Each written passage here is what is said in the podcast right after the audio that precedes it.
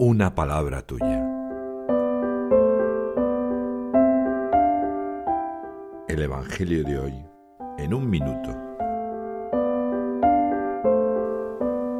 Juan en los primeros once versículos del capítulo 12 narra el momento en que está Jesús con sus amigos en Betania. Marta sirve. Lázaro, que acaba de resucitar, está con él en la mesa. Y María rompe en ese momento un frasco de nardo puro en los pies y el cabello de Jesús. Judas Iscariote pregunta sobresaltado por qué no han dado el dinero del frasco a los pobres, aunque era un ladrón y se quedaba aparte. Dijo Jesús, déjala, lo tenía guardado para el día de mi sepultura, porque a los pobres los tenéis siempre con vosotros, pero a mí no siempre me tenéis.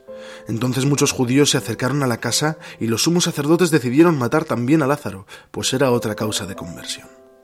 Este Evangelio me recuerda que quiero estar junto al Señor como Lázaro y como María a sus pies.